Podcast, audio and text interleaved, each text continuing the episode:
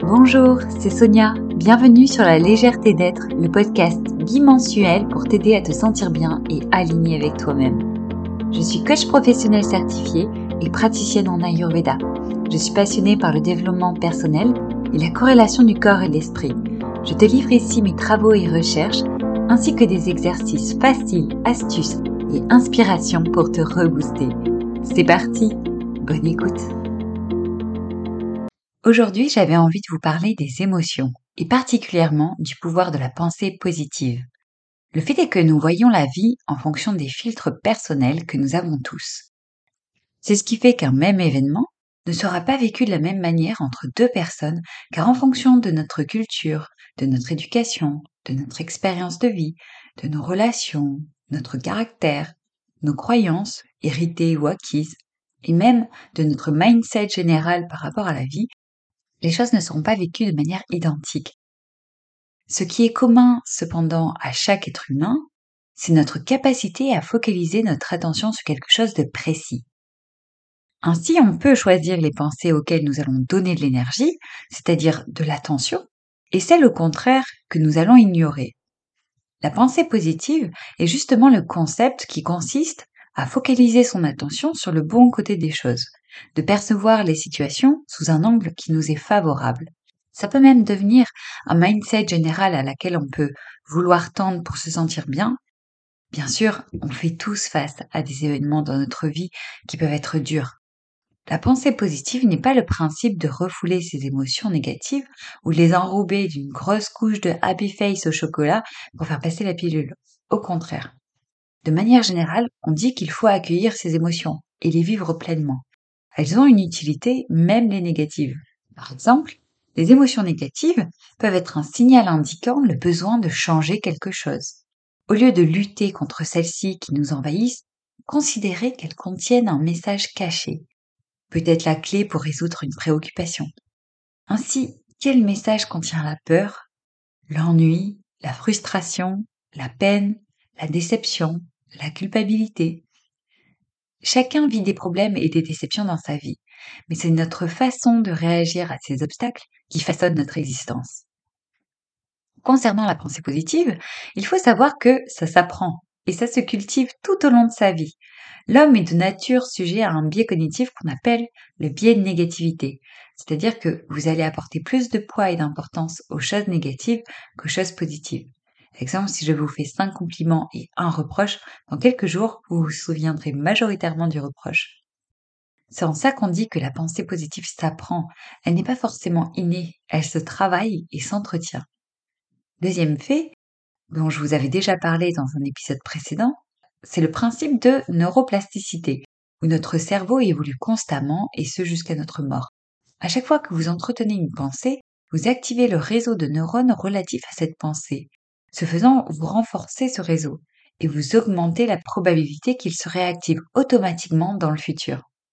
Ainsi, si vous vous entraînez à activer les pensées positives, vous affectez votre présent, car vous vivez mieux l'instant présent, mais vous affectez également votre futur, car vous serez plus à même de voir les choses positives plus tard.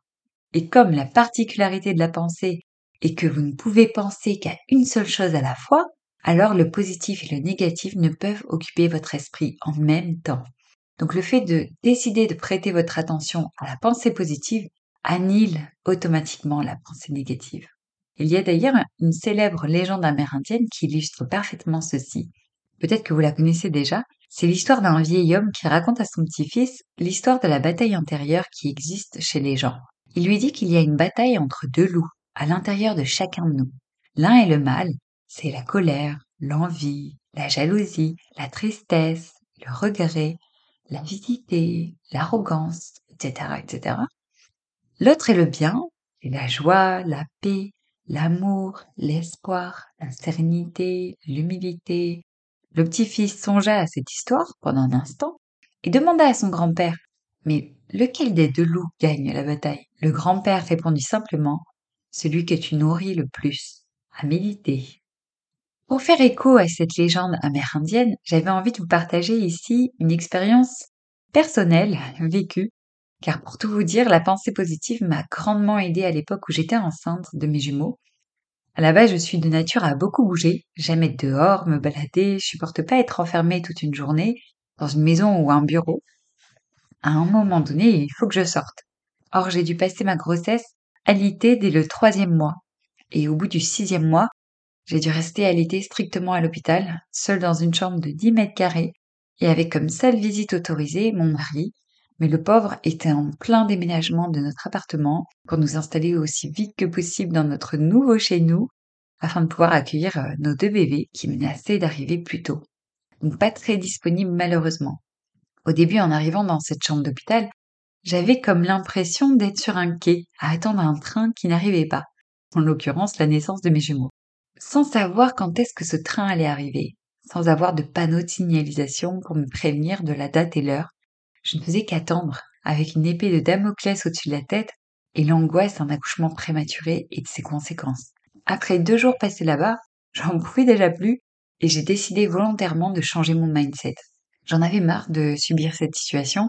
C'était une intention que je portais, une volonté de ne plus broyer du noir. Ainsi, je me suis dit qu'au lieu d'attendre bêtement un train qui de toute façon allait devoir passer à un moment ou à un autre, et de focaliser mon attention sur l'horizon pour entreapercevoir le moment où il allait passer, bah au contraire, il fallait que j'en profite. Je n'aurais plus ce temps-là après, surtout avec des jumeaux. Je me suis donc posé une question. Je me suis donc posé une question qui a changé le cours de mon expérience et de mon séjour. Qu'est-ce que je peux faire et que j'aime faire quand j'ai du temps pour moi et que j'attends le train? C'est ainsi en se posant ce que j'appelle une bonne question que mon cerveau a naturellement trouvé tout un tas de réponses intéressantes à faire.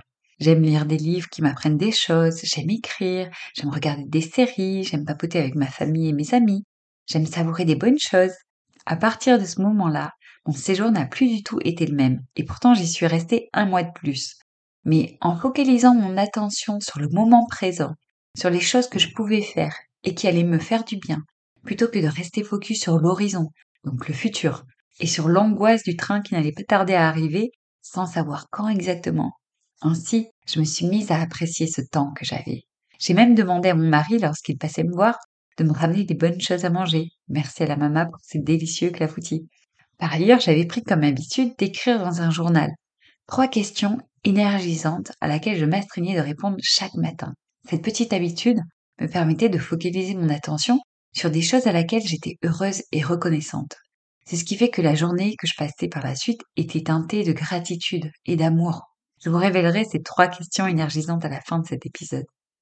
Alors justement, une des clés pour la pensée positive, c'est l'art de vous poser les bonnes questions. Ce que j'entends par là, c'est que quand vous vous posez des questions ou quand on vous pose une question, c'est très dur de ne pas y répondre mentalement. Car le cerveau n'aime pas les questions sans réponse. Il cherchera forcément au moins un truc à répondre. C'est donc en se posant les bonnes questions que l'on peut changer sa vie et son mindset. Par exemple, pourquoi mes projets échouent? Pourquoi je n'y arrive pas? Pourquoi les autres le peuvent et moi non? Pourquoi la vie est injuste? Ce sont en gros des questions qui servent majoritairement à nous flageoler, à nous faire du mal et nous pointer du doigt toutes les choses qu'on a mal faites. Ce que j'appelle l'art de se poser les bonnes questions consiste à l'inverse à sélectionner consciemment les questions qui vont nous apporter des réponses utiles. Par exemple, avec des questions menant à la résolution du problème tels que quelle partie puis-je tirer de ce problème? Que faut-il encore que je fasse pour m'améliorer? Que suis-je prête à faire pour que les choses tournent comme je veux? Comment rendre agréables les étapes que je dois franchir en faisant le nécessaire pour réaliser mes objectifs? Comment je peux m'investir plus dans mon projet Ou typiquement, qu'est-ce que j'aime faire quand j'attends sur le quai d'un train Passer du pourquoi au comment pour transformer sa vie. Vous passerez ainsi du constat au projet un autre point important à souligner est l'art du mouvement. Bernard Raquin le décrit très bien dans son livre PNL au quotidien. Ta remarque est la suivante. Avez-vous constaté à quel point notre physiologie influence nos émotions? En général, les pensées tristes nous recroquevillent et les pensées joyeuses nous ouvrent. Il est toujours plus difficile de maintenir des pensées tristes en dansant. Ainsi, il nous recommande de bouger, de s'étirer si on le peut, de danser, en gros d'utiliser votre dynamisme corporel pour changer notre humeur. De même, les émotions sont liées à une certaine forme de respiration. En fonction de ça, vous avez le pouvoir de réorienter vos habitudes émotionnelles. Enfin, je vous ai parlé tout à l'heure des trois questions qui m'aidaient grandement à l'époque pour me mettre en énergie le matin. Ces questions étaient les suivantes. Comment je me sens aujourd'hui? Pour faire une sorte d'état des lieux interne, noter les émotions qui viennent et quels messages elles ont pour moi. Ensuite, c'était citer trois choses ou trois personnes à laquelle je suis reconnaissante actuellement et noter l'effet que cela a sur moi. Cette question permet de focaliser son attention sur une émotion d'amour, de gratitude, de se rendre compte qu'on a de la chance malgré tout. Et enfin, citer trois petits plaisirs que je vais pouvoir faire aujourd'hui afin de passer une meilleure journée. Ce ne sont pas forcément des grosses choses à faire, ça peut être simplement de décider de passer du temps de qualité avec un être cher, de déguster en pleine conscience quelque chose que vous aimez, téléphoner à une amie proche que vous n'avez pas eue depuis longtemps, vous balader dans un endroit que vous aimez et qui vous fait vous sentir bien, ou encore de lire quelques pages d'un bon livre.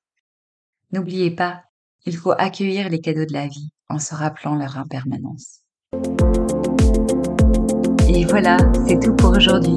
Merci d'avoir écouté cet épisode jusqu'au bout. Si ça vous a plu, n'hésitez pas à me laisser 5 étoiles sur Apple Podcast ou sur la plateforme que vous écoutez. N'hésitez pas aussi à le partager autour de vous à des personnes qui pourraient être intéressées. Cela m'aidera grandement à faire connaître ce podcast. Pouvez également me rejoindre sur Instagram pour ne louper aucune diffusion. Mon nom de compte est La légèreté d'être avec des tirés de 8 entre chaque. Je vous y proposerai également certains contenus exclusifs. Bonne journée à tous et rendez-vous à lundi dans deux semaines.